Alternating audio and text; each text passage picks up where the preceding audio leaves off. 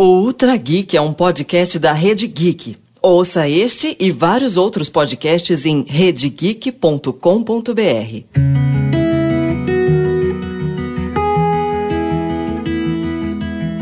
O que é ser mãe? Será o amor materno instintivo? Na década de 80, foram essas perguntas que levaram a filósofa francesa Elisabeth Badinter a fazer uma extensa pesquisa histórica sobre o assunto. Depois desse mergulho na história da humanidade, Elizabeth chegou à conclusão de que o instinto materno é um mito. Para a filósofa, não existe uma conduta universal e necessária sobre ser mãe. Essa conduta depende em grande parte de um comportamento social variável que está associado a uma época e aos seus costumes. Seu livro, L'amour en plus, que traz o resultado de sua pesquisa, ganhou o nome em português Um Amor Conquistado, o mito do amor materno. Em francês, o título traz ideia de um amor acrescentado a mais mesmo. Um amor que pode não ser inato, mas que sim chega com tudo e de maneira controversa para a maioria das mães.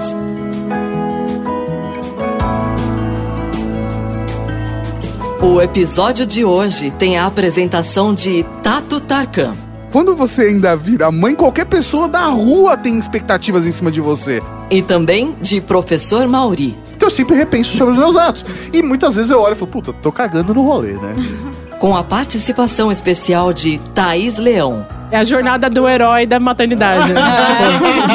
tipo, e Laura Canteiras. E a questão é, a maternidade assusta. E se assusta quem não tá se tornando mãe, imagina para quem tá se tornando. Os links citados durante o programa estão na publicação deste episódio em redegeek.com.br. Este é o Ultra Geek e o papo sobre maternidade começa logo após os recadinhos.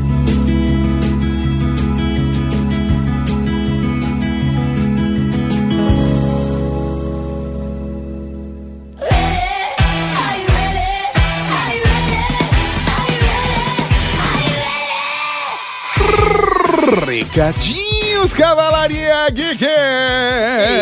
Estamos aqui para mais uma sessão de recadinhos, seu Tato Tarkan. Professor Mauri, se- sejamos rápidos e objetivos. Cavalaria Geek, acesse padrim.com.br barra Rede Geek, colabore com o nosso padrim. Queremos que vocês façam parte aqui do Ultra Geek. Exatamente, não só do Trageek, mas de todos os nossos conteúdos. Quando você acredita no nosso trabalho, apoia o nosso conteúdo, isso tudo é revertido para você e para todo mundo que acompanha a gente. E além disso, gostaria de pedir a vocês, membros da Cavalaria Geek, que acessem youtube.com barra Rede Geek e se inscrevam no nosso canal do YouTube também. É verdade, e vou te dizer uma coisa, mas sabe o que eu tava pensando? O quê? Ultra Geek podia estar no nosso YouTube também. É mesmo? É, mas sabe por quê? Por quê? Porque o Ultra Geek tá 100% autoral. Certo. A gente tem direito de tudo que tá ali. É mesmo, tudo é nosso. Tudo é nosso. A gente pagou por tudo. pagou por tudo, Maurinho. A gente pode colocar também no YouTube. Olha, não é uma ideia ruim, viu? Considerando que o YouTube é a segunda maior ferramenta de busca do mundo. Então, cara, podia estar lá também. Aí, é, vamos ver, vamos pensar nisso. Vamos pensar O que, nisso. que vocês acham? Mande pra gente que eu quero saber a sua opinião. Mas se tá no YouTube é podcast? Ah, Maurinho, mas tem o feed, né? Ah, então beleza. então tá bom, tem o feed, Tá, tá tem o feed. beleza, tá beleza. Aproveitando, Cavalaria, não se esqueçam de se cadastrar para a lista de aniversariantes do mês. Faça isso em redegeek.com.br barra aniversário, que você poderá receber um parabéns da gente lá no serviço de atendimento à cavalaria, como aconteceu agora no sábado, e também pode receber em casa presentinhos de aniversário. Olha só, vai chegar na sua casa. Pessoal, por favor, preencham corretamente o endereço, porque tem cartinha voltando É com endereço incorreto. É verdade. Incorreto, Aí Tato. fica difícil, Maurinho. Fica difícil. Me ajuda a te ajudar. Me ajuda a te ajudar, me ajudar a te ajudar. Lembrando do desafio para você compartilhar o Ultra Geek com pelo menos três amiguinhos essa semana, cinco amiguinhos essa semana, 15. 15 amiguinhos essa semana. Falando sério, compartilhe com o máximo de pessoas que você puder, que isso ajuda não só o Ultra Geek crescer, mas também a podosfera a crescer. Sim, Sim, senhoras e senhores. E continuem doando sangue. É importante, Cavalaria Geek. Doar sangue é doar vida. A gente tá fazendo todos os recadinhos, estão tipo dolinho hoje, extremamente rápido. Usem camisinha! Não se esqueça de se inscrever no nosso canal do YouTube, de compartilhar com seus amiguinhos, de doar sangue, de usar camisinha e de apoiar a gente no Padrim. É isso aí, Cavalaria Geek. E agora, Agora vem podcast, podcast, podcast de... podcast.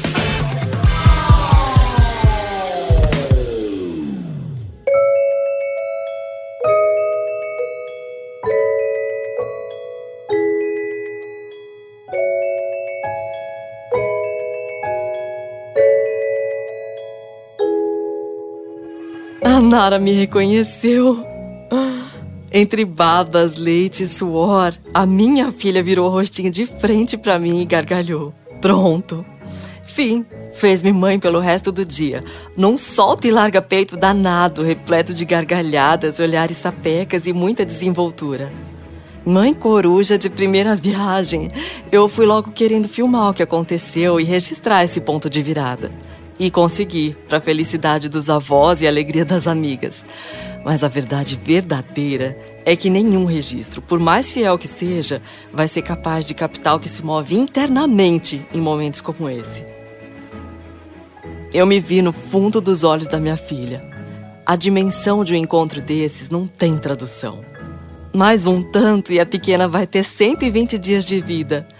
Tudo ainda me parece um encanto tremendo, especialmente quando eu penso que ela, esse bichinho, saiu de dentro de mim. Se alguma coisa puder ser conservada desse início, que seja esse maravilhamento do olhar, a descoberta, o brilho nos olhos com o qual nos acostumamos a descrever a felicidade. Esse foi um trecho do texto de Xenia Bocchioni.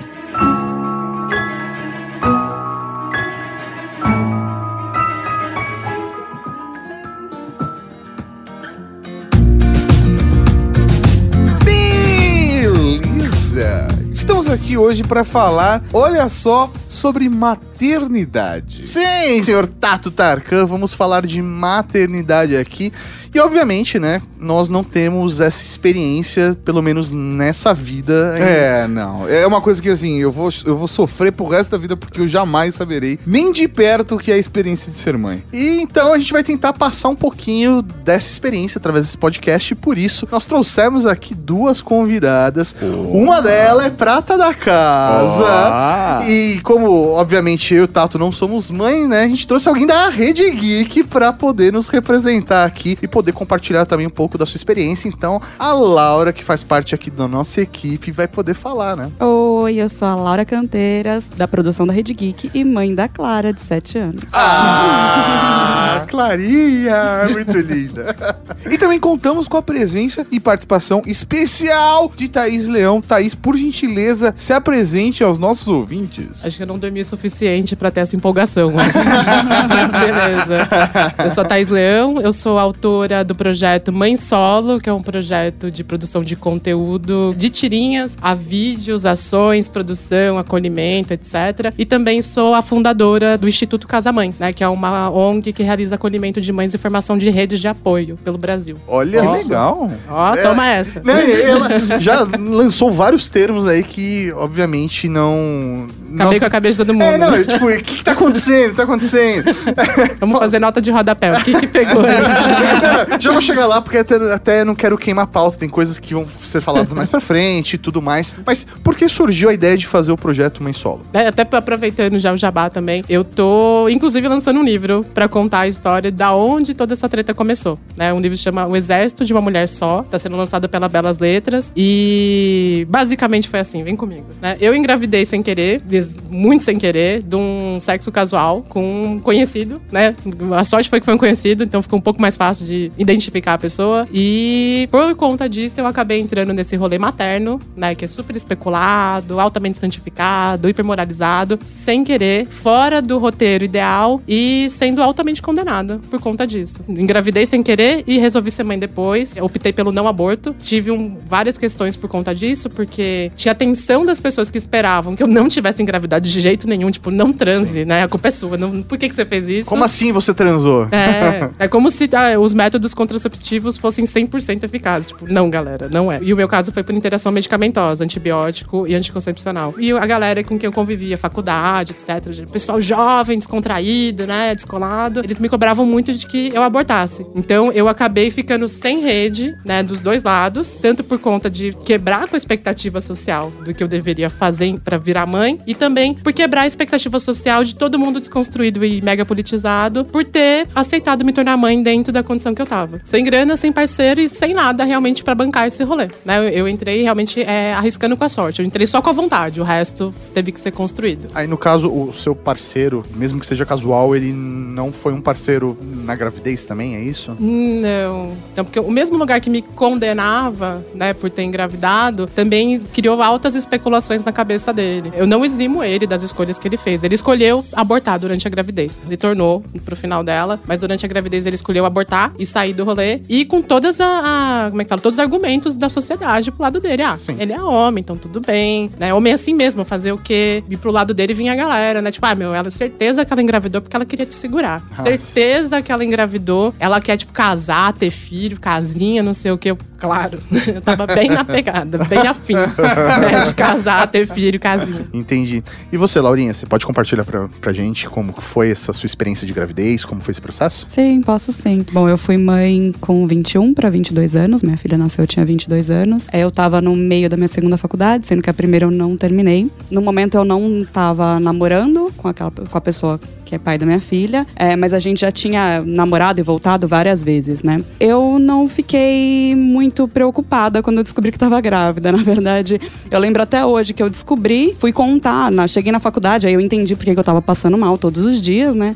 E cheguei na faculdade, as amigas me encontraram e falaram assim: ah, e aí, por que, que você tava passando mal? Você descobriu? Eu falei, ah, descobri, eu tô grávida. E eu lembro até hoje que uma olhou pra mim, ela veio me abraçar e ela falou assim: não, peraí, peraí, você tá feliz? e eu tava. Na hora eu não pensei em um monte de coisas, eu só estava feliz de ser mãe, de pensar que tinha alguém dentro de mim. É, era uma coisa romantizada? Não, mas muita coisa se desconstruiu de lá até agora, né? A gente nunca termina igual. Lógico. Eu, eu imagino. Comparando, né? Fazendo um paralelo entre o que eu conheço de maternidade, né? O que eu conheço de maternidade é basicamente a minha mãe e as mulheres que hoje fazem parte do meu ciclo social. Eu consigo enxergar uma diferença muito grande da visão delas de maternidade, né? Queria saber a opinião de vocês em relação a isso. Você acha que a geração faz diferença? A forma como a gente encara? Ou o acesso à informação? Ou até o, o feminismo ser algo mais presente na vida das pessoas, isso faz diferença? É, Eu acho que o, o fundamental na observação é o como que a gente começou a compartilhar a mesma informação, né? O nível de socialização que a gente al- alcançou com internet, com rede social e tudo mais, é, é, fez com que a gente chegasse a um ponto que produzir conteúdo sobre realidade e sobre dor e sobre né, as tretas que a gente vive no dia a dia foi possível, né? Porque o- a gente não tem um espaço em grande escala para falar disso ainda, né? A gente tá construindo esse espaço, mas como tem muita coisa rolando, né? Todas as conversas estão rolando na internet, a gente consegue ganhar espaço para também trazer essa problematização. E dessa, né, a partir dessa semente, conseguir trabalhar cada vez mais uma rede que vai aumentando e se conscientizando. Então, eu jogo a culpa no WhatsApp. Basicamente. Todos nós jogamos pelo WhatsApp. O WhatsApp é o maior problema do mundo. É. É, o, que- o que eu sinto é, principalmente, hoje maternidade pode ser uma pauta, tanto que a gente tá aqui. É, eu acho que não, não sei se isso era tão discutido, era simplesmente algo que deveria ser visto com naturalidade e hoje se questiona a naturalidade dessa aceitação de como que é a maternidade hoje. Eu acho que você colocar aquilo como uma possibilidade de debate já modifica muito. E Uma coisa, assim, que marca muito pra mim, e, da, e principalmente na relação das mulheres próximas, das mulheres da minha vida, assim, que eu vi passando pela maternidade, eu vi acontecer com várias delas. Um ponto que você colocou, Thaís, que é muito forte, que é a questão da rede de apoio. Assim, eu vi acontecer com várias delas de se a situação aonde elas engravidaram não estava de acordo com a normatização que a sociedade aceita dentro dos padrões, casamento, relacionamento heterossexual, estável, planejado, Contas pagas no boleto é, débito é, automático. independência financeira de alguma forma. Se isso não está dentro dos padrões, existe tanto de família em alguns casos, como amigos em outros casos, ou no pior dos cenários, todo mundo, de se afastar de pessoas que são muito próximas e muito queridas, que simplesmente deixam de existir na sua vida. Sim, como vocês enxergam isso? Na verdade, eu vivi isso. Eu acho que Thaís também deve ter vivido.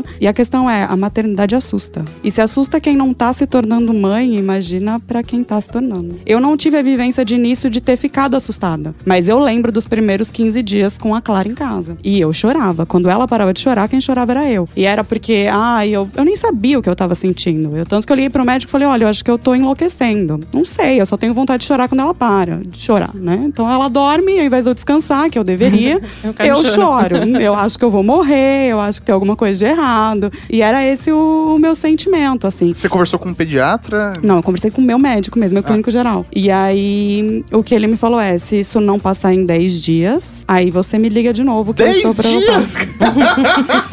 E é mágico, né? Porque nesses 10 dias você tá chorando pra caramba, seu peito dói demais de amamentar, mas você tem que estar lá e tem um ser dependendo de você, né? E as pessoas estão longe de você e normalmente não querem conversar com você sobre aquilo. Imagina. Porque né? aquilo. Vamos Como? falar de coisa bonitinha, Ah, falar de coisa exato. fofa. Eu Você quero nem vai foto, lembrar da dor, Foto de né? bochecha, dobra. Essas coisas eu não quero saber, não. E aí é esse o papo. Você nem vai lembrar da dor. Realmente, a dor do parto, uma hora dá uma esquecida, mas não é dessa dor que a gente tá falando, né? Uhum, é o porpério. Do porpério. Coloca aí na nota de rodapé. Já me explica, vamos lá.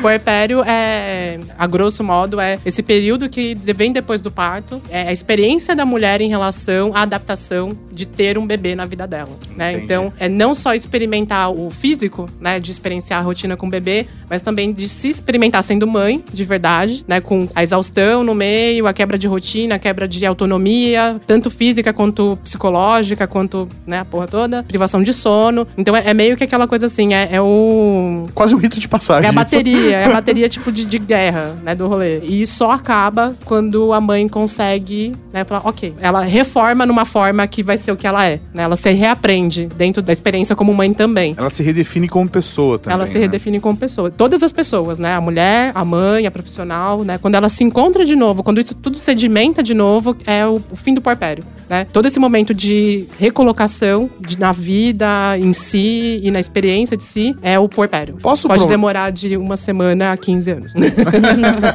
Posso problematizar, assim, né? ou, ou problematizo no próximo bloco? Não, não, vamos lá, vamos lá. Você tá com a pauta aberta. Ah, né? não, eu tô. Ah, não, beleza, então Mas vamos lá. não é porque a- a- eu queria só problematizar uma questão que a Laura falou, que é muito forte isso na figura feminina e na sociedade. Eu acho que quando você fala, por exemplo, eu estou louca, isso tem uma força gigantesca dentro da realidade feminina. Principalmente de como a sociedade enxerga a figura da mulher, entendeu? É, a, a dor feminina é loucura, né? É a dor feminina ou a incapacidade de lidar com uma situação, uma dificuldade muito grande, ou ainda não aceitar algo que é imposto, sabe? Então é muito complicado, deve ser muito dolorido de você se colocar nessa situação e se enxergar através desse prisma. E sabe o que é engraçado? Eu, eu era nova, né? Eu tinha 21 para 22 anos. E as pessoas. É... Engraçado não, curioso talvez, né? Porque Curioso. engraçado. Curioso. A gente, Esse engraçado é que isso se repete em todos os Ultra Geeks o uso desse Isso, É termo. um engraçado e curioso, né? Engraçado é sinônimo de curioso. E agora em diante, gente. O engraçado é curioso.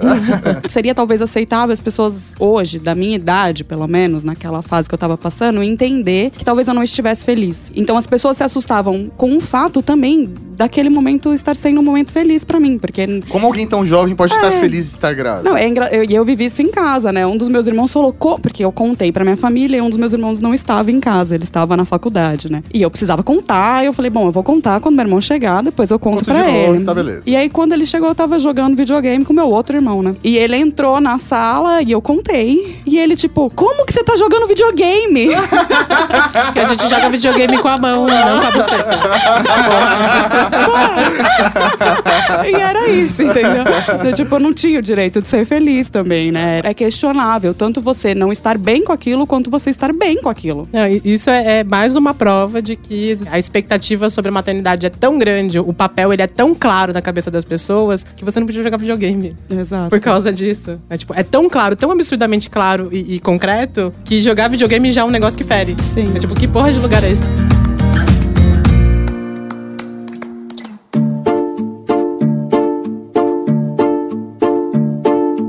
Em março deste ano, a rede Nossa São Paulo e o Ibope Inteligência publicaram os dados da pesquisa Mulher Viver em São Paulo. Segundo os resultados, sete em cada dez mães paulistanas cuidam sozinhas ou quase sozinhas dos filhos. Larissa Dark, do site de notícias 32XSP, mostra que os resultados coincidem com os dados do IBGE. Entre 2005 e 2015, o número de mães solteiras no Brasil passou de 10 milhões e 500 mil para 11 milhões e 600 mil. Outro levantamento mostra a correspondência dos números. Segundo o censo escolar de 2011, 5 milhões e 5 mil crianças estavam sem o nome do pai na certidão de nascimento.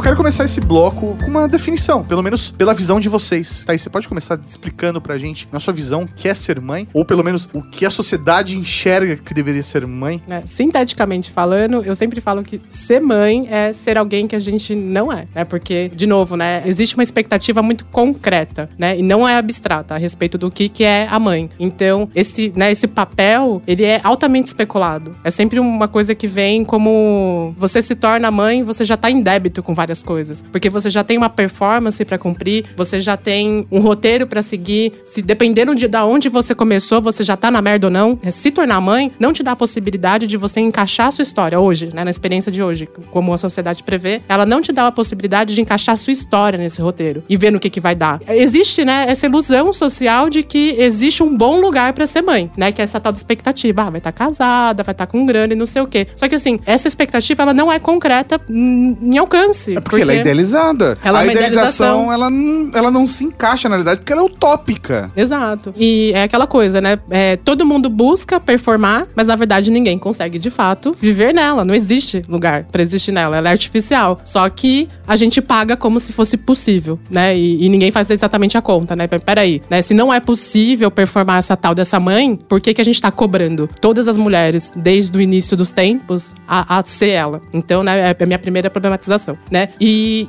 e, aquele negócio do forma e contra-forma, né? Que eu sou, eu sou designer. Então, eu, eu tenho esse raciocínio muito de forma e contra-forma. Essa forma que se cria pra mãe, cria a, a forma não mãe, né? A forma não mãe no sentido de, de antítese. A gente tem o pai. O pai ocupa outro lugar. Porque se a mãe é a cuidadora, a que ama, a que sabe tudo da criança, não sei o quê, o pai é outra coisa. O pai é o outro lado. O pai é aquele que, ah, ele não sabe tudo, mas ele provê, ele não acessa sentimentos, emoções, esses negócios. Não é com ele. O bagulho dele é videogame, futebol e talvez, né? Na verdade, o bagulho dele é prover, né? Sim. Videogame e futebol é um privilégio que alguma, alguns conseguem chegar a alcançar. Mas é isso, né? É, é, tanto o- a maternidade quanto a paternidade são papéis altamente especulados. E assim como também a infância, né? Porque uma- a criança já nasce, você não sabe nem que porra que tá fazendo no mundo e ela já é responsável pela felicidade da mãe, né? Que já é um rolê totalmente errado. Que é, isso é um outro ponto que eu que- até queria chegar pra mano, porque é muito foda isso, né?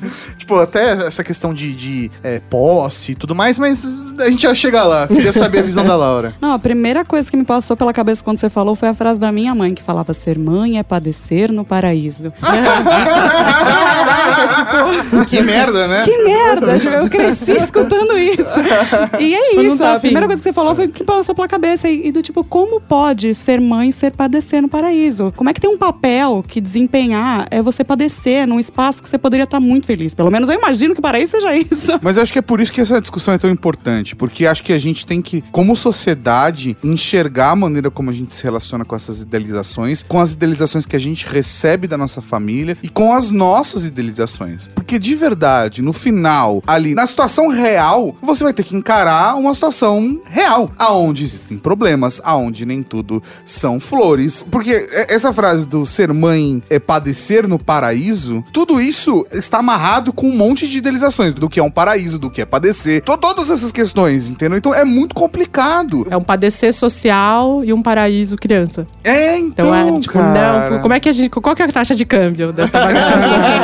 Que, tipo, como é que a criança resolve uma treta que a sociedade cria? Né? Tipo, por quê? Pois é. Ah, eu gostaria que fosse ser mãe, é, sei lá, desconstruir o que é ser mãe, sabe? É. Acho que Ser teria mãe é sido ser, um, ponto. um bom começo, assim. Porque é isso, acho que eu tive as minhas dificuldades de ser mãe, porque eu não percebi, não foi uma coisa que eu olhei e falei, ah, não, agora eu sou mãe, então eu tenho que fazer a família acontecer, eu tenho que fazer tal. Não, eu simplesmente estava fazendo, replicando determinadas coisas que eu achava que fazia parte do meu papel de mãe. E eu tive que desconstruir isso, olhar pra Laura mulher dentro de tudo isso e falar, não, peraí, Laura pessoa, e entender que algumas coisas não. Se hoje, socialmente, é, cabem no papel de mãe, não deveriam caber. E eu tenho que desconstruir isso para que a minha filha não passe por isso nesse mesmo formato. Né? Esse é um paralelo, eu acho que eu posso fazer dentro da minha condição. Eu acho que muito parecido com qualquer processo de autoconhecimento, assim. Porque no final das contas, quando você se vê vivenciando uma situação que é nova pra você, seja ela qual for, por exemplo, posso dizer do casamento. Quando eu casei, eu me vi reproduzindo coisas que eu vivenciei dentro da minha casa quando eu era criança, da relação do meu pai com a minha mãe. E eu não digo nem. Porque tem muitas coisas que os meus pais me educaram diferente do que eles faziam, porque eles enxergavam que era mais importante eu ser diferente em relação a isso. Muitos conceitos que na sociedade da época em que eu fui criado, eu posso dizer que eu fui agraciado com uma família que me deu perspectivas muito mais igualitárias do que de fato aqueles vivem. Mas ao mesmo tempo, inconscientemente você pega algumas coisas. É lógico, é E aí foda. você tem que se avaliar o tempo todo e falar: não, peraí, por que, que eu tô me relacionando dessa forma? Ou por que, que isso é um problema pra mim? E fora isso, dentro de um casamento, ainda existe a percepção e há todas as coisas que estão intrínsecas da outra pessoa que está compartilhando essa relação com você. Então, aí, quando você ainda vira mãe, qualquer pessoa da rua tem expectativas em cima de você. Sim. É uma cobrança de todo mundo. Você vai na padaria com a criança e o padeiro se acha no direito de falar com o que é ser mãe. Mas aí acho que tá um ponto importante. A questão é, as pessoas acham que a infância é uma responsabilidade da mãe. E aí todo mundo pode se meter na vida dessa mãe, porque só cabe a ela a responsabilidade daquela criança. E eu acho que esse é um ponto que a gente tem que questionar. Quem é responsável por aquela criança? Ok, eu sou responsável por ela enquanto mãe, mas qual que, onde começa e onde termina esse meu papel? Existe um papel do Estado, existe um papel do pai, existe um papel meu em relação a uma- um filho de uma outra criança. O como eu devo agir, o como eu devo me comportar, né? A gente, esses dias estava acontecendo uma situação em casa, aconteceu uma piada lá completamente machista que eu nem lembro, nem faço questão, com a minha filha mesa. A gente tava almoçando e eu na hora não achei graça e comentei isso. Eu falei, olha, eu não achei graça. Eu acho que a gente tem tanta coisa pra rir nesse mundo que a gente tem que repensar. Não, mas é só uma piada. A gente não tem que, sei lá, limitar Piada o pra quem, humor né? ou sei lá o quê. Exato, mas quem que tá rindo, né? E, e será que a gente não reforça? E eu fiz esse questionamento do tipo, ok, você quer encontrar um grupo e reunir esse grupo e rir sobre isso, ok, mas será que a gente tem que rir sobre isso na frente das crianças? Porque é uma responsabilidade sua, tipo, você tá educando aquela criança pra um mundo que tá replicando determinadas coisas que a gente não quer que se replique. Então, será que você também não tem responsabilidade sobre essa educação? Será que só cabe a mim, mãe? Tipo, porque como que eu vou dar conta dessa responsabilidade sozinha, sabe? É, é, esse é um dos maiores erros pra mim que eu entendo hoje no, na sociedade. Falo Brasil, que é o que eu tenho mais propriedade, mas é essa questão de a gente ter um mau endereçamento do que é infância na sociedade, né? Porque todo mundo é um cidadão digno de direito, mas quando a gente fala de criança, todo mundo cobra, mas só algumas pessoas respondem. No caso, essas pessoas são diretamente endereçadas no- nas relações consanguíneas. Então, a gente tá falando de pai e mãe, né? Não só consanguínea, porque também tem as questões de adoção e tudo mais, mas a gente tá falando de pai e mãe. E a gente joga, delega essa responsabilidade e aí começa, né, o show de horrores de, de violência por expectativa. A primeira responsabilidade é sempre mãe, né? A, prime o- a ponte primeira pra criança é a mãe. E aí, a ponte pra criança, depois vem o pai, depois vem a família, os avós, os tios, os primos, e aí começa a vir os amigos e tudo mais, né? Essa é a forma expectativa. Só que na realidade, as famílias, elas se configuram de maneiras muito diversas hoje. Às vezes a gente tem é, um- uma amiga que ela é muito mais presente que,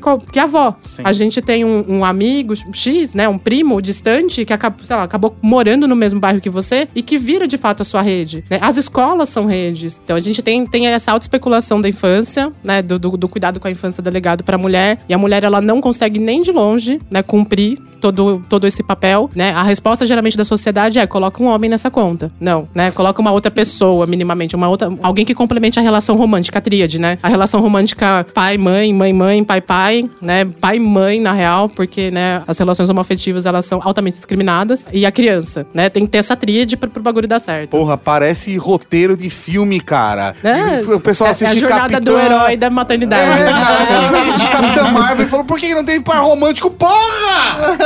Deixa ela não ter! né, né? Tipo, a, filme- a história não deu certo se ela não arrumou alguém. tipo, no É. final. Pô, tipo, que não, expectativa amigo. de vida, né? E a responsabilidade é dela, é, lógico. E é todo um rolê, porque assim, meu, cara, vamos, vamos lá, né? Tipo, existe relação romântica e a relação parental. Relações românticas se dissolvem, né? Aliás, é o que mais acontece hoje socialmente. As relações românticas se dissolvem, porque a gente tá se descobrindo, a gente tá aprendendo a dar limite, a não conviver com certas coisas. Isso tá criando tensão, conflito. E é normal, né? Isso vai rolar. Só que a merda é que nesse, nesse momento que a gente tá se colocando nessa possibilidade de ter tensão e conflito, a gente não tá se colocando na possibilidade de ter infância envolvida com isso. Então, né, o- as- os vínculos parentais, eles são dissolúveis perante a lei, perante né, a sociedade, a ética, etc. É, e os, os vínculos de amor, não. Amor você escolhe ter. Infância, não. Infância é um dever. Não tem jeito. A gente tem que seguir. O melhor que você pode fazer é escolher não ter o filho, mas, né, se prevenir de tudo que é jeito pra não chegar nesse lugar. Que depois disso, aí o rolê é outro. E, né, uma das minhas maiores problematizações é isso, né? Tipo, tem a criança, tem a mãe, que é a ponte de toda a sociedade pra cima dela, tem a sociedade falando que ela é responsável por tudo e, e faz ela até, né, achar nela mesma que, pô, não, realmente, né, se ele tá batendo, mordendo, fazendo não sei o quê, se ele tá falando qualquer coisa, a culpa é minha. A culpa é minha porque eu sou a mãe. Né? E as mulheres encarnam realmente nesse lugar porque é uma, é uma história contada há muito tempo. Só que quando a gente vai ver, eu falo,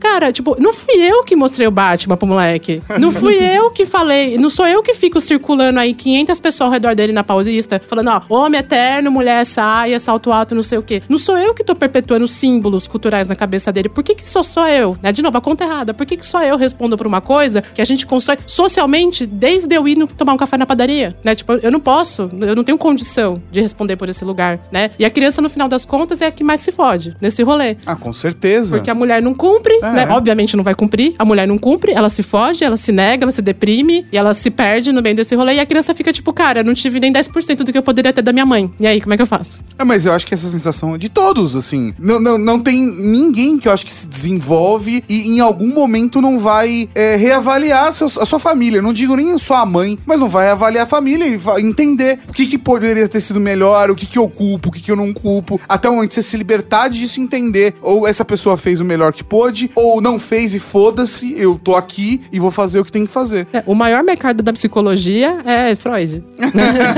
Todo mundo vai pra, pra come- co- conseguir começar a humanizar a relação que teve com o pai e com a mãe, com as expectativas e tudo mais, né? Sempre chega, né? Segundo os psicólogos que eu conheço, sempre chega nesse lugar. A gente trabalha, trabalha, trabalha pra chegar naquele lugar e falar: ah, então era minha mãe e meu pai. Então, porra, cara, se o problema é a mãe e o pai, então, né? Tipo, vamos parar de jogar essa responsa no indivíduo. Vamos olhar isso socialmente, porque é uma questão social, é uma questão estruturante. E como vocês, duas mulheres conscientes que estão se desenvolvendo, estão se trabalhando, conseguem se relacionar com uma mulher, por exemplo, que está na escola do seu filho, da sua filha, e uma outra mulher que está sofrendo essa visão idealizada, ou que está perpetuando essa visão idealizada com todos os sofrimentos. Como você se relaciona com essa outra mulher que está dentro da caverna e está perpetuando tudo isso que você enxerga que é prejudicial para a sociedade e que vai ser prejudicial não só para sua criança, né, sua criança que você é cuidadora, mas também a criança dela e as outras crianças desse grupo, porque a partir do momento você joga a criança para a sociedade, não tem como você impedir que ela se relacione com as pessoas.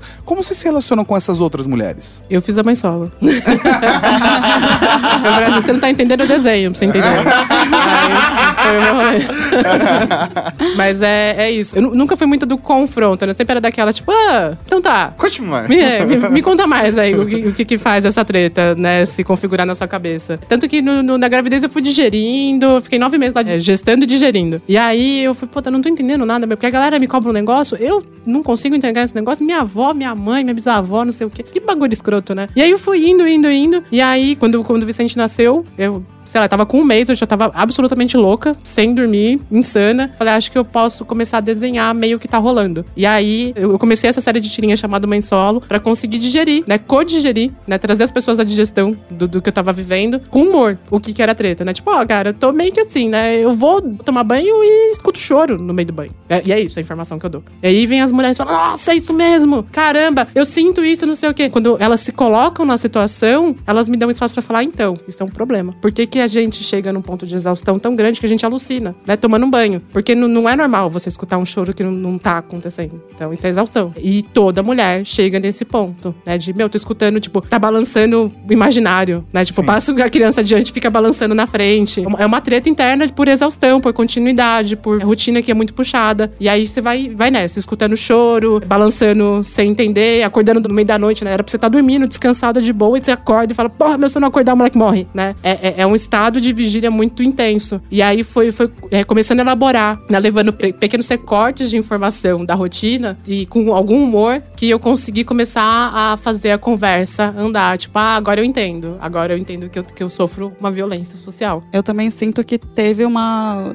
Assim, as pessoas que eu consegui fazer vínculo a respeito disso, teve uma pegada de brincadeira com a situação. E era brincadeira com a incapacidade, né? Com você não conseguir dar conta de algo que não dava para dar conta, né? E depois que eu me separei, isso também abriu um outro espaço. Então, momentos, acho que de quebra, momentos que você não dá conta, que a outra pessoa consegue enxergar, aquilo gera um, um espaço para que possa ser conversado sobre aquele papel, sabe? É, então, foi isso que eu senti. Mas não um momento, se você chegar do tipo, ah, eu não tô aguentando, eu não sei o que lá. Essa pessoa que também não tá aguentando, ela calada vai vender o discurso de que você deveria estar. E que tem como, e que força a mulher, você é uma mãe forte, você é uma mãe guerreira e que você vai conseguir. Então, tipo, não dá nem para reclamar muito, entendeu? É, é síndrome Tem de Tem que dar um jeito de é soltar é aquilo na brincadeira. É eu associo, mas né, eu não, não tô podendo associar, teoricamente. mas eu faço associação. Para mim é síndrome de Estocolmo. Porque é, a gente tá tão vendida nesse papel que violenta que a gente acha que é normal, né? E por a gente estar tá performando e já está acostumada com a rotina dessa coisa, a gente fala não, né? Tipo, se eu chego para alguém e falo, então, cara, não é normal você estar tá sobrecarregada, você tem que mudar isso dentro da sua casa. A primeira posição é sempre, não, porque tá tudo certo, eu tô cuidando, meu filho, amo, é, blá, blá, né? E, e vai seguindo. Mas é isso, né? É abraçar aquilo que te condena. Porque, enfim, é o que a sociedade vende, é o que a gente compra.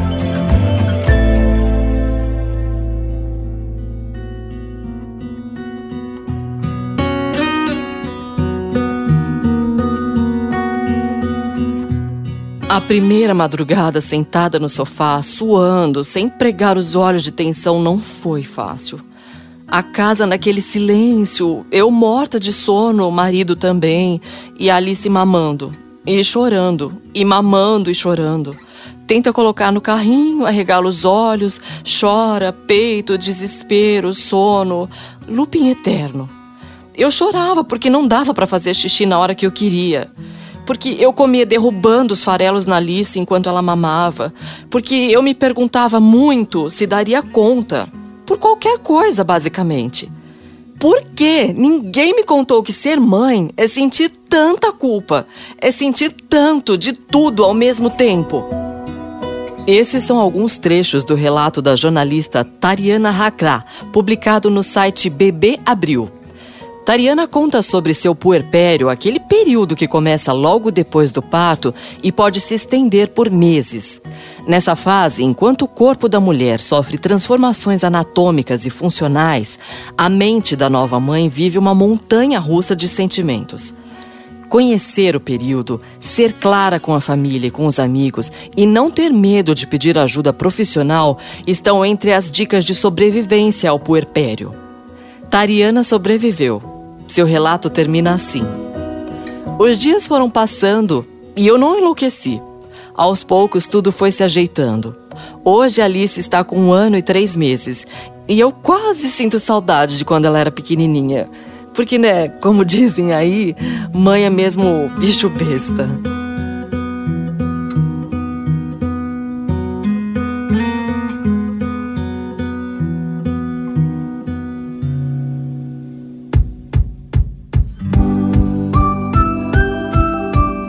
É, Thaís, desde o primeiro momento desse programa, você utilizou um termo que eu acho que seria legal a gente compartilhar aqui. com Momento pessoal. notas de rodapé. É, vamos lá. Que é a rede de apoio. O que é Nossa, a sério? rede de apoio? Rede de apoio é esse conjunto social de pessoas que se reúnem no entorno da criança pra gente facilitar a existência dela. Rede de apoio não é só pai e mãe, não é só avô e vó. então a rede de apoio é a criança e não necessariamente a É, mãe. rede de apoio isso? pra criança. Tá. É porque a mãe é uma pessoa adulta que tá inserida no mundo. Se ela precisa de rede de apoio, é porque a- o auxílio à criança não tá sendo executado. Tá. Porque se ela não tivesse sobrecarregada com a função criança, ela poderia tá de boa, né? Ela, ela ia ser que nem o tio legal, né? E a gente ia colar, colar, pô, tô aqui tudo de boa, vou, vou dar assim, vamos dar rolê, vamos pro parque, vamos dar cambalhota no meio de bira e bora lá. É, mas ela não é essa pessoa. Se a mãe é objeto da rede de apoio, a criança tá sendo mal assistida. Certo. Então, tipo, a, assim, a conta sempre é. Se a criança tá sendo bem assistida, e ser bem assistida quer dizer envolver pelo menos umas 30 pessoas nessa conta, né? Porque criança é aquele sujeito multidimensional, né? Que caga, come, dorme, precisa de teto, dignidade, educação, contato, carinho, não sei o quê. Tem todas essas necessidades que a gente também tem. Só que a mãe é uma pessoa adulta, né? Teoricamente adulta. E ela consegue navegar no mundo e conseguir isso pra ela. A criança não. A criança não tem essa autonomia. A criança precisa ser apresentada à cultura dela, a- a- aos conceitos, ao conhecimento. Ela está entrando no mundo e navegando nesse mundo. Ela não sabe nem sentar no vaso, né? Então, Sim. tipo, aquela coisa, ela precisa de ajuda pra tudo. Eu sempre falo, né? Quando a gente vai montar rede de apoio, a gente não faz rede de apoio pensando, e tipo, ai, aquela mãe tá sobrecarregada, vamos ficar com o filho dela pra ela poder sair. É tipo, não, amigo, né? A conta não é essa. né? A gente vai ficar com o filho dela porque o filho dela merece mais pessoas nessa conta. E se a gente deixa só ela observando ele, cuidando dele, estando ao redor dele e cumprindo todas as funções, a gente tá fazendo errado. A gente tá fazendo menos pela criança, né? Não é a mãe que tá se... A mãe tá se fudendo nessa conta porque ela tá sozinha. Mas quem tá se fudendo mais ainda e tá mais vulnerável nela é a criança. Então, né, a, a conta deveria ser: vamos apoiar a criança, vamos circular a criança, vamos, vamos garantir que ela vai ter. Né? Não precisa ser o tio que senta pra brincar de Lego. Mas pode ser aquela pessoa que, quando vai votar, pensa: puta, é, eu tô olhando pra um candidato, uma candidata, uma candidata, por favor, né, que a gente precisa.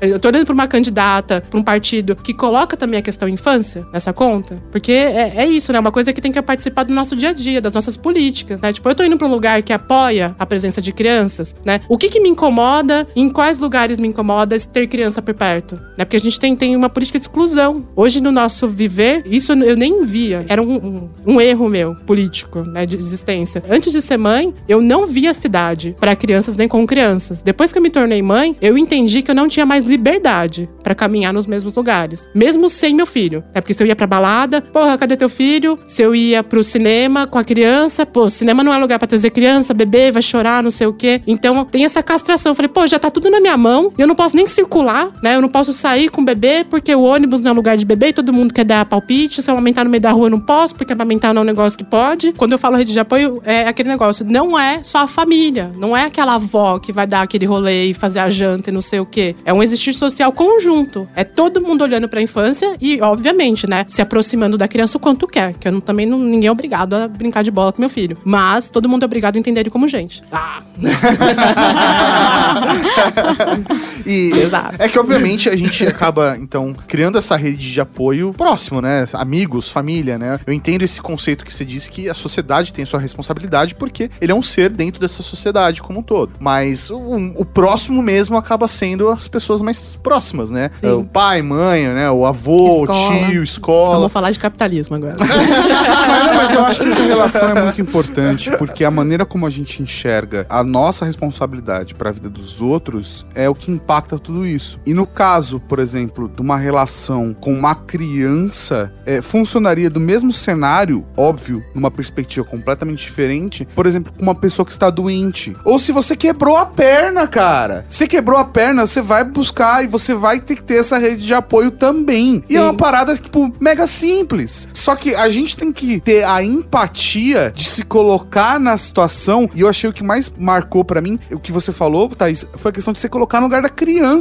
Como é legal crescer, ser criança e ter um monte de adultos bacanas dispostos a vivenciarem experiências malucas e entenderem que eu sou criança, que eu quero brincar e que às vezes eu tô com dor e às vezes eu não quero brincar e às vezes eu não, sabe? E entender o que é ser uma criança, porque a criança ela é dependente. A criança ela não é independente como a mãe. Então eu acho que é, muito importante a gente ter essa visão e desenvolver essa empatia também para a a criança. Todos nós vivemos a infância. E eu aposto que todos nós não vivemos a infância que nós gostaríamos de viver. Mas a gente pode fazer uma criança viver a infância E que a gente gostaria de viver. né? Imagina um mundo, só imagina, assim, fecha o olhinho, vamos lá de leve. É, imagina esse mundo onde, cara, você atravessa a vida sem trauma. Você atravessa a vida sabendo o que é amor, sabendo o que são suas emoções, seus sentimentos. Você atravessa a vida sabendo como buscar e sem medo de buscar apoio nos outros, em conviver socialmente. Né? O quanto que isso diminuir pra gente em ansiedade, depressão. Porque quando eu falo assim, se a gente começar a olhar e se questionar a respeito de papéis tão arquetípicos, né? Tão ancestrais quanto a família, né? A, infância, a mulher, o homem, a mãe e o pai, a gente começa a mudar toda a porra da cultura que a gente tem. Toda. Né? Nada sobrevive a essa alteração. Tudo vai ser mexido um pouco. Se a gente começar a mudar esse lugar. E vai ser mexido pra melhor. É, a gente vai começar a viver baseado em experiências reais, vivências reais. A gente vai parar de ficar especulando. E eu acho que se a gente não repensar esses papéis, a gente vai continuar onerando sempre as mesmas pessoas, né? Eu digo assim, por mim, pela minha vivência. Eu tenho dois irmãos mais velhos, sou eu mulher em casa, e quando a minha mãe engravidou do meu irmão mais velho, ela deixou de trabalhar pra estar em casa e se dedicar totalmente pra gente, né? E eu tive a oportunidade de fazer várias coisas que minha mãe não fez, assim, é, como mulher, porque a minha mãe fez mais do que devia pra conseguir permitir que eu fizesse aquilo. E então eu fiz uma faculdade, consegui escolher meu trabalho e um monte de outras tantas coisas. E eu continuava sonhando grande. E quando a minha filha veio, eu me questionei o como eu conseguiria continuar fazendo aquilo, porque os sonhos continuavam ali e eu queria conseguir um monte de outras coisas. Inclusive, a gente gravou há pouco tempo sobre liderança feminina e a gente falou de como dividir os papéis dá uma vantagem competitiva para as mulheres, né? E essa história retoma muito, assim. A minha mãe deu um jeito, que foi isso, ela deu um jeito para que eu conseguisse ter uma vantagem competitiva que naturalmente eu não teria na sociedade. E aí, de repente, eu me tornei mãe e a minha mãe tinha ciência mais do que ninguém que isso poderia me fuder. E aí, tanto que a minha mãe, durante meses, os primeiros três, quatro meses, a minha mãe nem falava direito comigo. E não era porque ela tava chateada, é porque ela olhava e falava: Meu, já era, assim doía nela, né? a mulher que ela pode ser, ela não pode ser mais. E assim, ela nunca falou isso abertamente, mas pra mim era visível. E eu concluí essa graduação, hoje tô concluindo uma outra graduação, tenho uma vida maluca de trabalho e de estágio. Não, não fala e- assim do É, trabalho. aí Mano. complica a gente no podcast, pelo Ah, amor de Deus. gente. Mas maluca positiva. É trabalho. É tudo. trabalho, trabalho, trabalho. De- trabalho é bom. depois, depois tocaremos desse assunto, que eu acho que vale ser comentado também. Mas assim, eu, Aumento, Olha o golpe.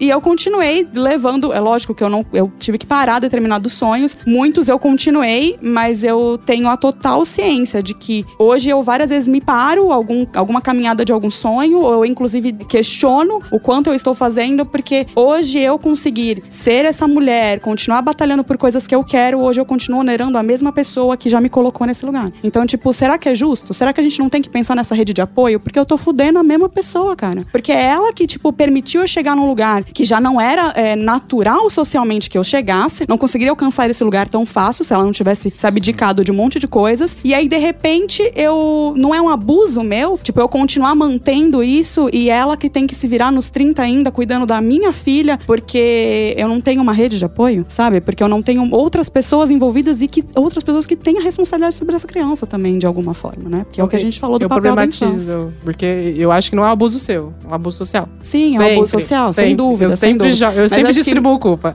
É, mas eu acho que isso, toda vez que eu tenho esse pensamento, eu repenso e falo, não, é um abuso social. Mas o pensamento primeiro, eu acho que da mulher é eu estou abusando. E aí, como você não consegue de primeira visualizar como resolver isso socialmente, você quer resolver aquele abuso que você não quer que aconteça. E aí, o que, que você faz? Você poda seu sonho. E aí acabou sua vantagem competitiva. Tudo aquilo que aquela mulher, a minha mãe, lutou, eu acabo quando eu me torno mãe. É aquele rolê, né? Tipo, o que que é mais fácil? Você carregar um saco de cimento sozinho ou dar um quilo pra 50 pessoas, né? Todo mundo caminha quase na mesma velocidade se a gente distribui. Mas se a gente deixa só uma pessoa caminhando, e, e essa só uma pessoa, eu digo 67 milhões de mulheres no Brasil, tipo, a sociedade não tá caminhando na velocidade que ela poderia. Porque a gente tá privando um terço da população de estar experienciando a inovação, a economia, o trabalho, o desenvolvimento, né? O Brasil, meu, é no mínimo 50% menos, nem, nem 50%, eu julgo mais porque ainda tem a questão da experiência da infância. Eu acho que a gente é pelo menos 80% menos do que a gente poderia ser, só por conta disso. Só por conta de uma má distribuição de responsabilidade com a infância. Ah, eu acho que vale comentar que vocês puxaram o assunto trabalho. Tipo, isso que eu tenho aqui que vocês me proporcionam, isso é um espaço raro, né? É, eu vivenciei várias situações de, inclusive, saber que não fui contratada por ser mãe. Ou o contrário, tipo, quando não contrata por ser mãe, ou contrata por ser mãe, porque mãe não sai de casa se não for para trabalhar.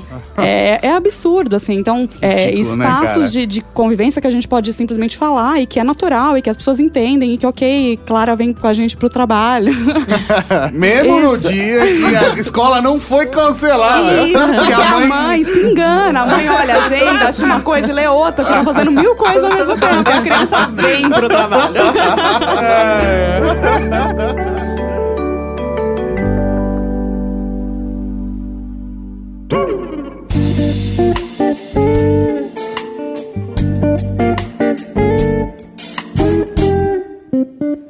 Meu primeiro ano como mãe foi o ano de maior isolamento de toda a minha vida. Eu me sentia completamente desconectada de tudo.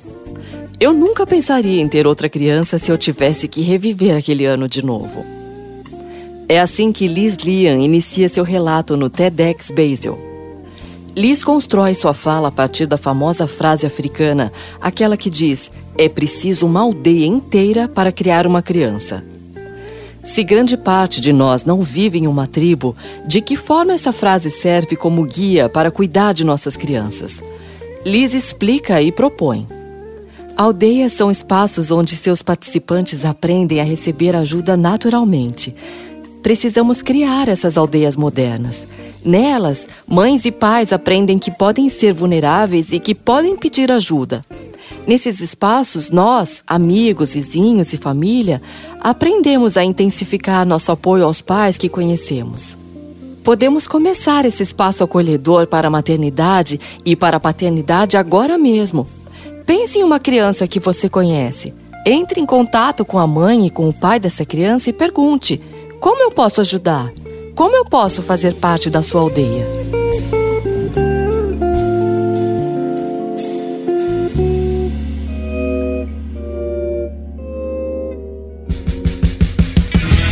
Vocês têm a sensação de que eh, as pessoas à volta de vocês acreditam que formam uma rede de apoio e na verdade elas não formam essa rede de apoio? E, na verdade é, é- é uma rede que só. Estamos que, sorrindo aqui, ó, tipo, ai meu Deus. Sorri na cena, sorri na cena. Eu tô fazendo um meme, vocês não estão ligados. Opa! Que na verdade é só uma rede que continua só replicando. É uma rede os- virtual de apoio. É, não, uma Meu rede que só, pai- só multiplica os mesmos preconceitos que a sociedade sempre fez. Meu pai acha super que ele é o melhor avô do mundo. Super. Tá, pai? É, foda, não, eu entendo. Eu- porque assim, eu me questiono muito disso, tá? Eu, eu tento sempre olhar para as minhas atitudes e ver se o que eu tô fazendo realmente está melhorando a vida da pessoa, aquilo é positivo, é negativo, ou eu só estou replicando o que a sociedade me, me, me forçou a fazer, sabe? Então eu sempre repenso sobre os meus atos. E muitas vezes eu olho e falo, puta, tô cagando no rolê, né? Não, e até usando pequenos é, é, termos, por exemplo, a mãe solteira, né? Que é algo que a gente, meu, cresceu a vida inteira usando esse termo. E que só reforça um, um problema que a sociedade tem, né? E Sim. a A gente não percebe. como a sociedade enxerga as mulheres. Né? E, então, assim, eu queria que vocês, se vocês puderem compartilhar um pouco Tipo, disso. nota de rodapé. Mãe solteira, não. É, então, Porque, não né, é como- status civil não define maternidade. É isso. Filhos definem maternidade. Status civil, não. É só mãe, né? Né? É mãe. Ponto. Que por acaso ela pode ser solteira, ela pode ser casada, pode estar num relacionamento aberto, não importa. Ela Pode só ser é- fala mãe pansexual. viúva. Nem fala mãe viúva. Sei lá, que é uma outra condição que acho que a sociedade pegaria mais leve. Mãe viúva. Ah, não, mãe viúva é a. Ah, não, então, mas, é- mas, então, mas a sociedade pegaria mais leve com uma mãe viúva do que uma mãe solteira. Porque a mãe solteira. Não, mãe viúva é guerreira três vezes. É. e a mãe solteira. Tem, tem o, o- Como é que é? Tem a pontuação de, de- de guerreira. É tipo, tá solteira, perdeu o marido aonde, como, perdeu o filho, tem, tem uma pontuação de. mãe. É- é- é- parece piada, mas é realmente é uma, uma Olimpíada no- de, de Não, e dá superação vontade de, merda. reforçar de vez em quando. Você fala, nossa, acho que eu vou pôr um drama aqui, ó. O horrível é a gente falar, olha só, essa pessoa sofre, sofre pra caralho e olha só que bonito. Bonito por quê, mano? Essa pessoa poderia estar sofrendo menos. Não, mas a- as outras pessoas já acham que você tá confortando ela, né? Porque você tá dando um título pra ela, do tipo, ela é guerreira, mano. Né, você tá dando né, lugar pra Um história valor, dela e não sei o quê. Só que aí você tá, na verdade, reforçando aquilo, porque aí ela se vê como aquele papel e ela fala, não, eu quero continuar sendo vista como guerreira. Quer dizer que se, se, eu, se, se melhorar minha situação, eu não vou ter nem isso. Então, mas aí, é- aí ainda faz parte, na minha percepção, da romantização da maternidade. É a pessoa que tá se fudendo e que não percebe. E às vezes, poxa, eu posso dizer que eu me coloquei já em algumas situações de eu estar desconfortável como eu enxergo que a minha mãe enxerga a maternidade. E após a vida adulta, eu tentar mudar alguma condição dentro dessa minha relação com ela e ela não permitir. E aí, como é que eu fico? Eu tenho consciência, eu vejo que não é saudável e ela já tá nisso há tantos anos e agora que eu tô consciente que eu sou um homem adulto e eu quero fazer um processo de modificação para que a relação fique mais saudável, para que ela fique mais saudável, ela não tá disposta, às vezes ela não permite, não, não, não mexe na minha maternidade. Isso já aconteceu. Sim, mas é, é aquele negócio, né? É, principalmente com- eu trabalho muito com acolhimento. A gente tem uma regra que é a seguinte: a gente ajuda até onde a pessoa permite que a gente ajude. Não, não tem como ajudar a pessoa que não quer ser ajudada. né? Se ela não vê aquilo como um problema, aquilo não é um problema, né? É, quem se dá a oportunidade de enxergar aquilo como um problema, aí sim, eu preciso pelo menos que a pessoa passe essa linha. Se não é um problema, massa, que bom que não é um problema, só não me fode, né? Mas assim, se ela passou a linha comigo e falou, puta, é um problema, bora. Então vamos resolver, vamos pensar isso, vamos elaborar o que, que você precisa pra dentro da sua experiência e maternidade e com seus filhos e com a sociedade, o que, você precisa pra se sentir bem, né? Pra, pra reparar essa ferida. Aí é outra história, né? Tipo, aí é cada, cada uma no seu caminho, reparando aquilo que doeu. E não tem como você interferir nisso. É, se você continuar, se a pessoa não vê como problema e você mesmo assim quer mostrar pra ela que é um problema, você vai entrar num ciclo doentio. E aí você vai se perder e isso não vai ser saudável pra você. Então acho que você tem que ver a sua ação em relação àquilo, mas tem uma barreira ali. E aquela barreira você não tem, acho que nem o direito, talvez, de mexer. É, sabe? você levanta a bola. Se alguém cortar, beleza. É. Qualquer relação, se você percebe que não tem algo legal, você tem que tentar interagir, inter... olha, tem certeza? Não é? Ah, Então tá bom, é a vida que segue. É- é- Aí você tá se respeitando o, o outro também, né? Eu quero, quero girar um pouco esse prisma. A gente tá falando da mãe, mas eu tô aqui ouvindo muito da conversa. Eu tô sempre internalizando isso dentro das coisas que eu tenho de expectativa pro momento que eu, no caso, eu e minha parceira decidimos ter um filho ou filha, né? Porque, porque eu falei filho, de- considerando a gramática, né, que considera nos dois gêneros. Mas tudo bem. Tipo, a gente não decide. É, tipo, meio, É, eu meio que no descobre a decide, interação. né? É, não, é, mas, por exemplo, no caso de um não biológico, né? Você Ah, poderia sim. falar, ah, eu quero ter uma menina, eu quero Não é ter um nem menino. assim, porque vai querer, você vai, não, não, É, eu vou adotar um assim, é assim, assim, aí. chega lá e fala, putz, mas aquilo ali, ai, gracinha. Mas, de qualquer forma, assim, tem uma coisa que eu coloquei como meta pra minha vida, tá? Isso individual pra mim. Eu decidi que, pra mim, caso eu decida ou aconteça de ser pai, eu quero chegar num momento aonde eu consiga ter uma independência profissional. As decisões da minha vida são baseadas muito nisso. O caminho profissional que eu, que eu trilhei e nos últimos 12 anos, o que a gente tem feito aqui dentro, e o meu sócio sabe disso, é pra que um dia, caso eu tenha um filho, eu possa chegar e falar: olha, pô, eu, eu vou entrar um pouco mais tarde todos os dias, porque é minha responsabilidade pegar a criança, levar pra escola, e qualquer coisa, sei lá, a minha esposa busca, ou o contrário, e a gente inverter. E eu sempre quis ter de uma forma completamente participativa. E sempre foi uma coisa que pra mim é muito importante. Agora, como vocês visualizam essa participação de um parceiro, seja um pai ou uma outra mãe? Porque muito dessa romantização, dessa idealização também impacta nessa relação com o parceiro. Eu compreendo que vocês, até pela história de vocês, não tiveram isso. Mas na minha percepção, o parceiro não tá na rede de apoio. O parceiro tá no jogo. Só que tem muita gente que enxerga o parceiro na rede de apoio. E tá muito errado. Pô, qual é a percepção de vocês sobre isso? É, assim, eu vou falar da minha experiência completamente particular. Né? Minha primeira desconstrução foi a minha maternidade, a minha segunda desconstrução foi a parceria naquela maternidade. E eu digo desconstruir essa parceria porque ela me aprisionava, né? Então eu tinha que me libertar dela, eu tive que me libertar dela e na verdade eu não me libertei, eu só me libertei depois que me libertaram, né? Que fique muito claro para você ver como é difícil sair, né? Eu Quem te libertou? Eu fiquei na dúvida. o pai dela Ah. me libertou quando ele pediu a separação. Amém? E mal sabia. ele. Talvez ele descubra agora.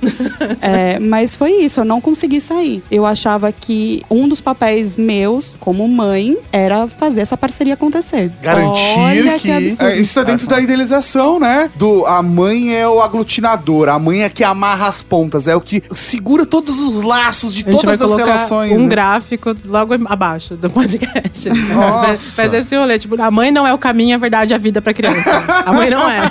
Não, e eu vou até, assim, compartilhar uma coisa que isso veio à minha mente, assim, depois de meses da separação. E eu não lembrava que eu tinha feito esse acordo comigo mesmo, mas quando ele veio, eu chorei horrores, assim. Eu lembro de eu estar grávida e o pai da Clara ter uma ação que eu não tinha gostado. E eu lembro da cena de eu estar na casa da minha mãe, na frente do espelho, com a mão na barriga, falando: Ele fez comigo, não fará com você. E isso, pronto. A prisão estava ali, dada, e quem fez a prisão fui eu. Que olhei e achei que a responsabilidade dos atos dele eram minhas. E que eu tinha que tornar ele um pai que talvez ele não fosse, um homem que eu queria como exemplo que talvez ele não fosse. E aquilo só me destruiu, assim. Aquilo só fez com que eu me sentisse mais insegura, mais incapaz, porque realmente, como é que você vai ter a capacidade? A gente não tem de educar uma criança que totalmente, que é o que a gente tava falando, tipo, ah, o Sim. erro foi meu e tal. Imagina um adulto, tipo, como que eu convenço essa Mudar, pessoa né, da parceria É. dela? Não, não nem, tenho que, como. nem tem que ter essa responsabilidade. Exato, também. na verdade essa,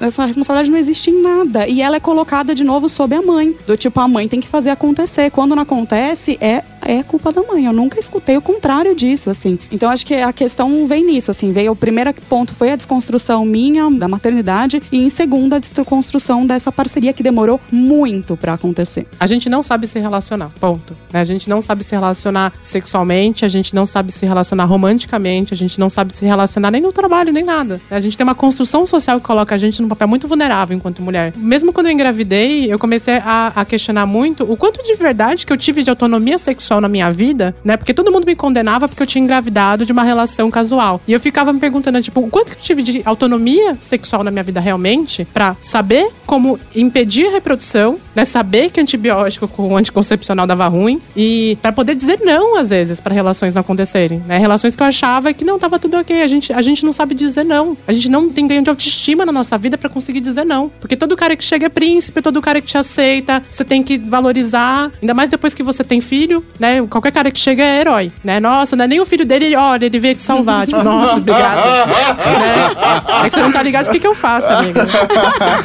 Aí eu, né? Então, eu já questiono daí. A gente não sabe se relacionar, a gente não tem autonomia nem autoestima suficiente pra conversar aquilo que a gente quer um com o outro. E a gente não sabe nem o que pedir, na real, né? A gente não sabe nem o que, o que, que a gente pode. Né? A gente não tem um, um menu, tipo, ah, a gente pode discutir parentalidade, a gente pode discutir sexo, a gente, tipo, a gente não discute as coisas, a gente não conversa relações, né? A gente performa a relação que no mercado performa, né? Ah, tá na hora de pensar no dia dos namorados, bora. Tá na hora de, tipo, ah, faz tempo demais que a gente não transa, vamos pensar em transar. Agora, é, é- é tipo isso, a gente vai, vai criando agenda pras coisas. Não, ou a gente debate muito bem e a gente acha que tem um papo super bacana com o parceiro que fala, pô, a gente tá conversando sobre isso e olha que legal. Mas, cara, aquilo e tornar aquilo prático, assim, e viver aquilo. Que às vezes é aquilo, a gente tá em discurso, a gente lê sobre, a gente entende. E aí é mais difícil ainda de aceitar que você não pratica. Ou que você não consegue desconstruir. Você consegue, no Ah, máximo, sim. saber o discurso daquilo. Com certeza. E e é importante a gente entender também quantas referências de relações saudáveis a gente tem. E não tô falando só de romântica, de relações saudáveis. Sabe? É, é muito difícil.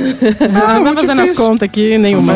E aí, e aí a gente se esforça, sacrifica pra caramba pra, pra ter relações verdadeiras. E, e eu coloco isso em qualquer parâmetro. Eu vou tirar do contexto romântico. Vou falar da minha relação com o Mauri. Nós somos sócios e melhores. Nós somos melhores amigos há o quê? 20 anos. Sócios há 12 anos. Sim. E as pessoas ainda fazem piada com a gente porque elas não entendem nossa relação. É Isso aí, é porque essa relação só pode existir se ela for uma relação homoafetiva. Ela não pode ser uma relação só de dois amigos que se dão bem Não, e não se pode compreendem. é, fraterna, honesta, Aham. trabalhada. E tem horas que eu fico puto com ele, tem horas que ele fica puto comigo.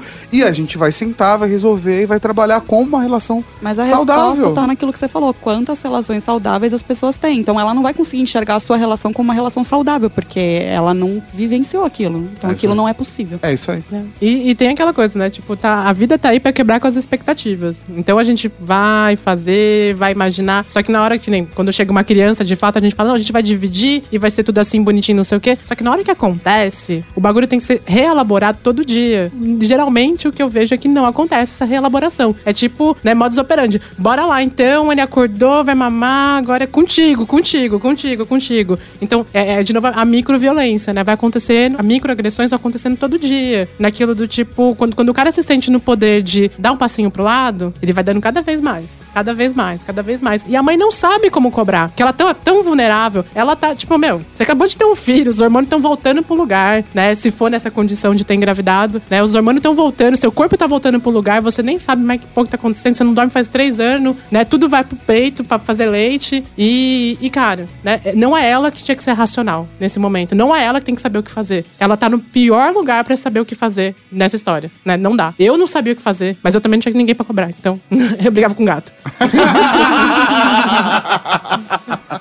acho que é importante também a gente levantar nesse programa essa questão de ser mãe e ter uma vida social. Eu acho que a sociedade já cobra demais, mas você não é só mãe, você não vive só daquilo. Você quer transar. É.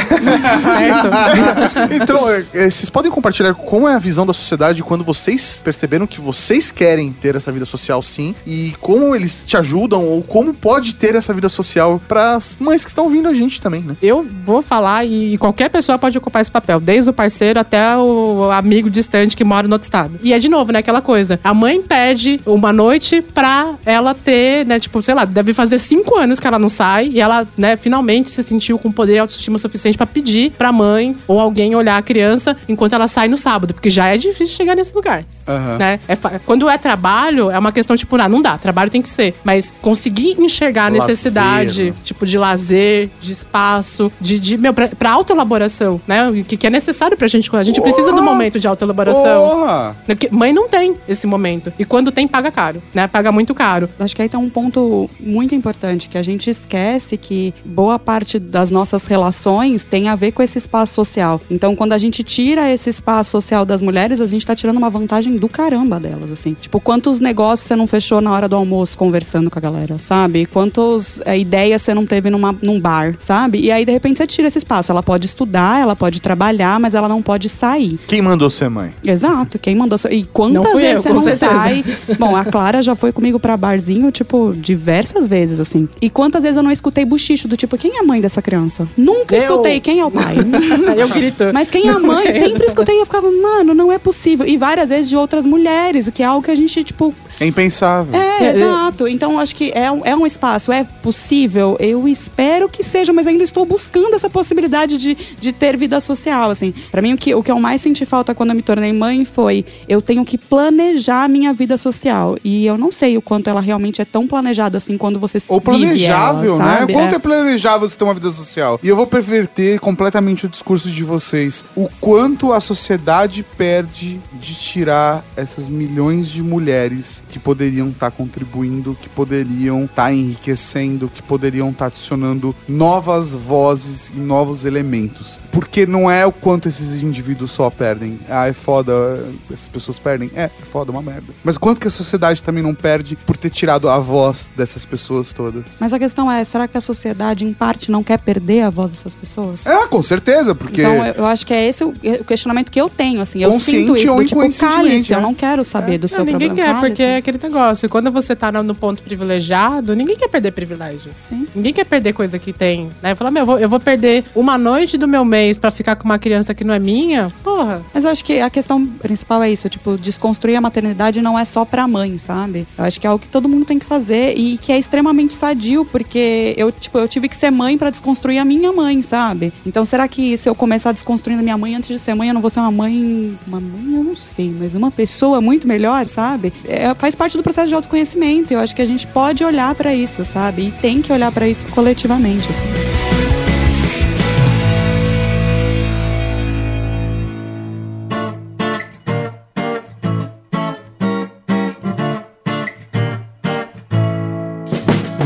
Quer fazer parte da Cavalaria Geek e participar do nosso conteúdo? Compartilhe com a gente sua opinião em áudio pelo WhatsApp 11 98765 6950. Seu comentário poderá aparecer no podcast Serviço de Atendimento à Cavalaria. Você também pode apoiar nosso conteúdo. Descubra mais em redegeek.com.br barra apoie. Este episódio é uma produção da Rede Geek.